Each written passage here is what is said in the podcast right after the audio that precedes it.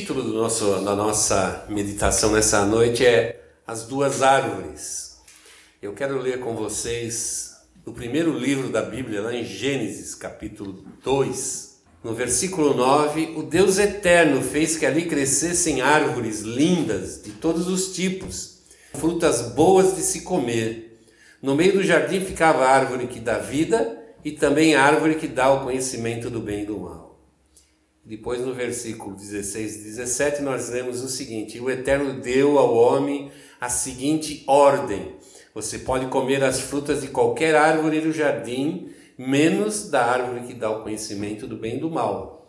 Não coma a fruta dessa árvore, pois no dia em que você a comer, certamente morrerá. Vamos curvar nossa cabeça, vamos orar a Deus, pedindo que Ele nos abençoe nessa noite, fale conosco, bem lá no profundo da nossa alma, renove a nossa esperança em Cristo, nosso comprometimento com Ele, com seu Evangelho, uma vida realmente produtiva no reino, uma vida que glorifique e honre o nome do nosso Senhor Jesus Cristo. Vamos orar, Pai.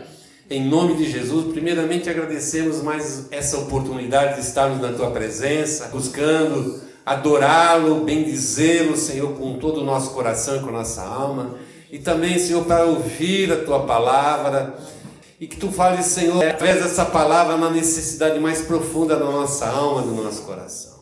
Que nada, Senhor, agora se coloque, Senhor, se oponha, ó Deus, essa palavra em nós e que teu Espírito Santo nos dê esse conhecimento, Senhor, esse entendimento, Pai. Em nome de Jesus, nós oramos. Amém e amém. É interessante que na simplicidade que nós encontramos lá no, no primeiro livro da Bíblia, no, no início do primeiro da, livro da Bíblia, onde a Bíblia descreve a criação de Deus, o primeiro versículo da Bíblia já diz que esse era o propósito de Deus naquele momento, nos falar, nos mostrar, nos ensinar, através da sua revelação, a importância que o homem tem na criação de Deus. Essa palavra que depois de nos formar, do pó da terra, diz que Deus soprou sobre nós o Espírito.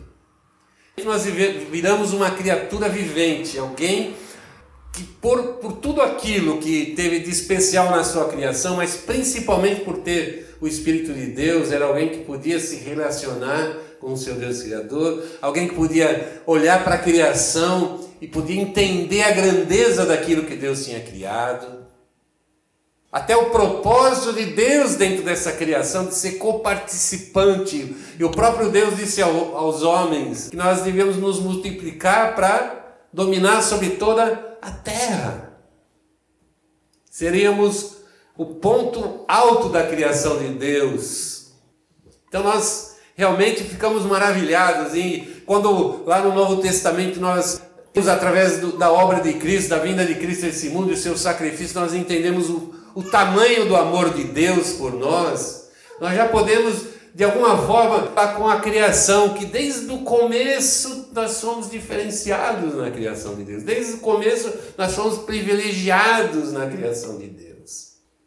E é muito maravilhoso. Mas nessa noite, eu quero que a gente faça essa, essa, esse caminho até o jardim, o jardim do Éden, lá no, como diz o texto aqui, lá no centro do jardim do Éden. O foco do que nós vamos falar nessa noite está no, no, local, no local privilegiado do jardim. A ideia de ser o centro do jardim, a parte central do jardim, dá muita importância a essas duas árvores que o texto relata que estavam plantadas ali, bem no meio, bem no centro do jardim. E quando eu penso assim nessa ideia de ser o mais central possível, eu pensar que aquelas árvores estavam exatamente no centro, me dá um, um entendimento que de todo e qualquer lugar daquele jardim a gente poderia olhar e contemplar essas duas árvores. Nós olharíamos para o centro do jardim e nos chamaria a atenção essas duas árvores, porque foram de todas as árvores que foram criadas por Deus, e o próprio é, texto aqui diz que foram muitas essas árvores, Mas havia duas árvores ali de uma maneira especial que foram colocadas ali e que a gente vai pensar um pouquinho, vai, vai entender um pouquinho o que Deus está falando conosco nesse primeiro momento da criação. E o que representa essas duas árvores? Está lá no versículo 9. No meio do jardim ficava a árvore que dá vida, ou a árvore da vida, como a gente costuma dizer, e também a árvore que dá conhecimento do bem e do mal. Não sei como era o aspecto dessas árvores, se tinha uma que era mais bonita que a outra ou não. Mas Deus fez uma diferenciação bem clara dessa, dessas duas árvores. Ele disse que a primeira era uma árvore que trazia vida. E também a árvore que dá um tipo de conhecimento, um tipo de entendimento que o homem deveria se afastar.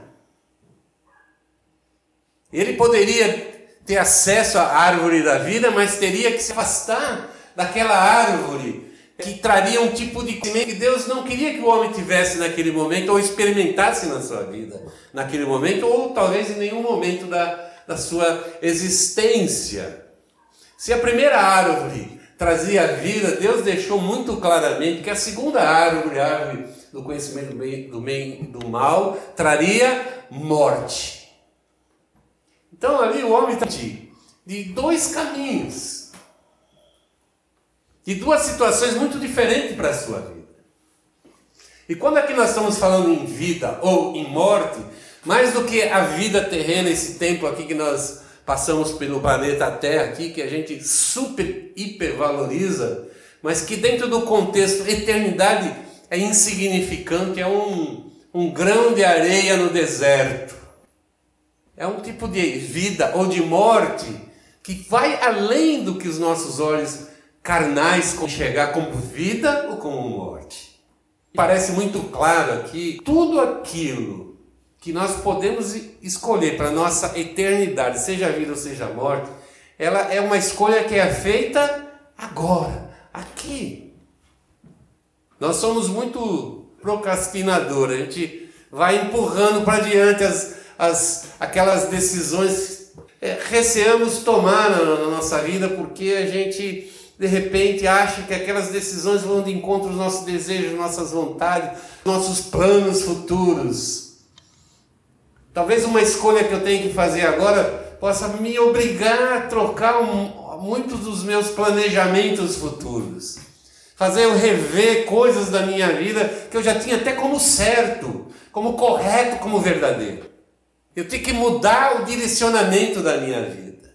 E é interessante, se você olhar bem para essa proposta de Deus, ela bate diretamente naquilo de mais especial que Deus nos deu, que é o livre-arbítrio. A possibilidade de nós escolhermos, decidirmos o que fazer com a nossa, nossa vida. E naquele momento, com certeza, o livre-arbítrio era um livre-arbítrio de verdade. Não havia nada, absolutamente nada, que nos empurrava, nem para o bem nem para o mal, nem rejeitar o fruto ali da árvore da, do conhecimento do mal, do mal e do bem, ou aceitá-lo. Ele tinha toda a liberdade. A gente conhece a história, né? O homem escolheu o mal, optou pelo caminho do mal.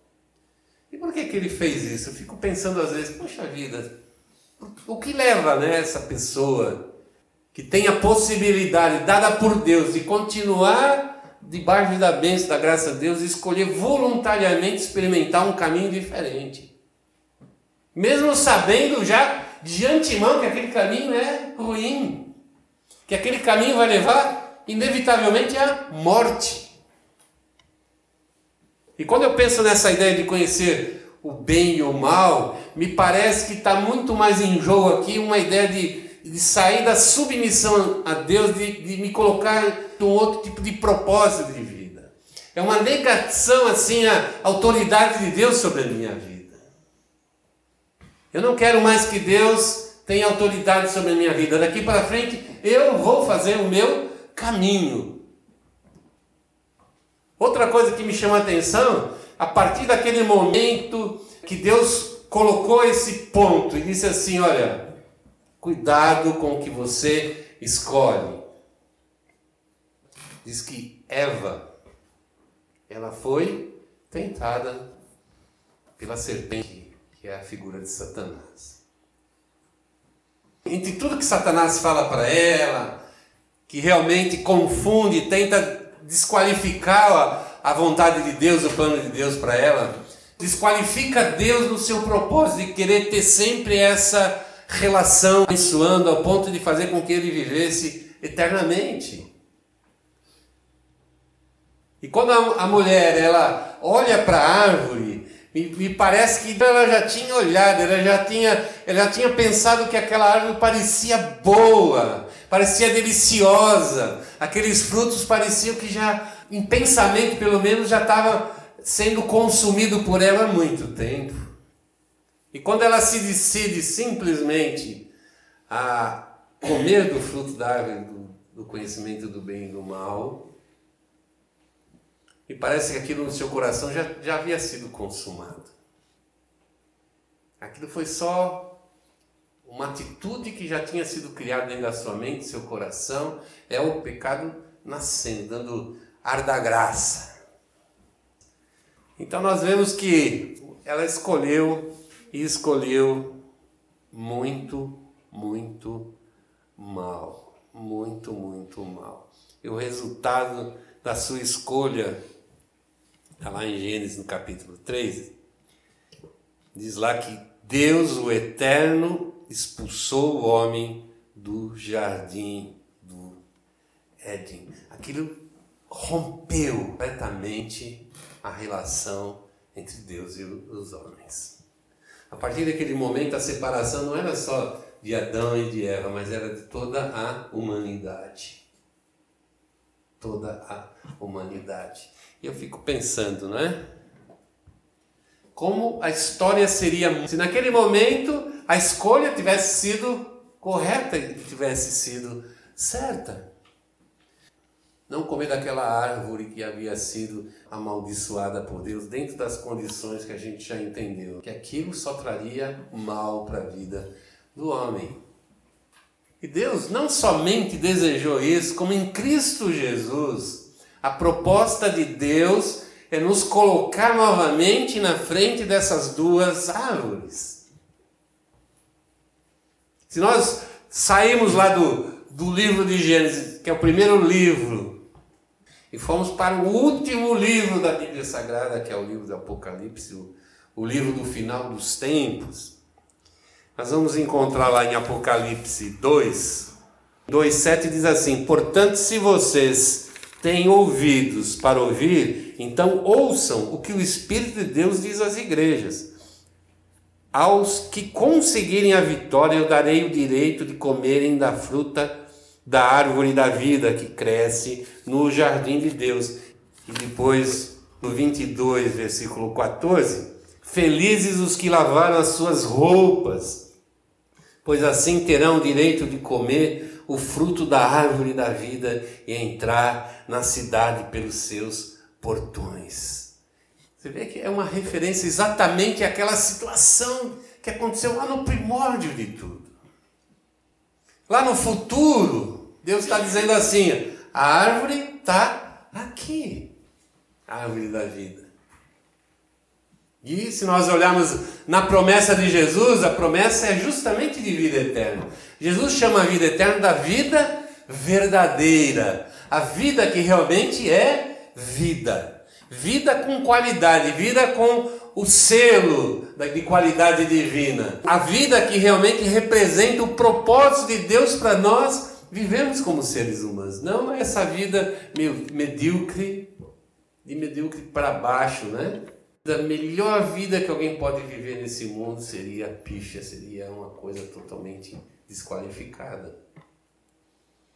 Eu me lembro agora da de Salomão, que é foi um dos reis de Israel, filho de Davi, e que é apontado na própria palavra de Deus como um dos homens mais sábios do mundo. Ele não foi somente um, dos mais sábios, mas foi também o mais rico de sua época. As pessoas se admiravam a sua riqueza com a sua sabedoria. E a palavra de Deus narra um final terrível na vida de Salomão, alguém se afastando de Deus, alguém que confessa que nesse mundo tudo é vaidade e que nós deveríamos avaliar e avaliar muito bem a nossa vida, como nós a vivemos, como nós usamos o nosso tempo, como nós qualificamos as nossas relações, a nossa relação com Deus, para que quando chegar no final dessa vida, como aconteceu com ele, ele não olhe para trás e perceba que perdeu tudo, apesar de ter tido tudo, ele enxerga na sua vida alguma coisa sem valor e sem sentido. Quando ele diz assim, tudo é vaidade, significa que nada aquilo faz sentido para a vida real, pelo contrário, só traz tristeza, angústia de termos perdido as oportunidades. Mas Deus, lá em Apocalipse, diz que está nos dando uma nova oportunidade em Cristo Jesus. Agora, uma escolha nova, uma possibilidade nova. E quando você conhece Jesus Cristo, quando você aceita o convite de Jesus Cristo, quando você toma como verdadeira mensagem do Evangelho e aplica na sua vida, o próprio Cristo pegasse a gente e levasse novamente lá para o centro do jardim de Deus. E nos colocasse de novo na frente das duas árvores. Mas agora nós temos um diferencial. E esse diferencial é que a palavra de Deus nos diz que alguma coisa muito especial acontece na nossa vida quando nós aceitamos o seu convite, cremos nele, investimos a nossa vida nele. Um diferencial bastante profundo que o apóstolo Paulo fala sobre isso lá em Romanos, no capítulo 6, versículos 7, 11 e 15. Assim, não sejamos mais escravos do pecado, porque quem morre fica livre do poder do pecado. Ele está dizendo que nós morremos com Cristo na cruz. E agora, pecado já não é aquela, aquela voz no meu ouvido que me obriga que eu tenha uma percepção errada daquilo, como a, aquilo que vai me trazer satisfação, prazer sobre a minha vida. Mais adiante ele diz assim: olha, o pecado não dominará vocês, por vocês não são mais controlados pela lei, mas pela graça de Deus. Então, o Senhor Jesus nos coloca diante daquelas árvores como se fosse o primeiro Adão antes do pecado. Com a possibilidade agora, sem ter essa interferência maligna de Satanás, de poder escolher o que é certo. E o que é certo agora é eu deixar de lado aquilo que atrai a minha carne, meu ser carnal, desvirtuado, destruído pelo pecado. O cristão agora ele tem condição de poder escolher da maneira certa. E tem ainda um plus aí. Ele coloca em mim o seu Espírito Santo. E o Espírito Santo agora, diferente da voz do inimigo lá no jardim do Éden, que diz para a mulher: Não, Deus não está falando, não está sendo honesto com você. Deus não quer que você coma da árvore do bem e do mal, porque Ele não quer que seja igual a Ele, que foi justamente que Lúcifer se transformasse em Satanás, no inimigo de Deus. O anjo de luz virou inimigo de Deus. Por quê?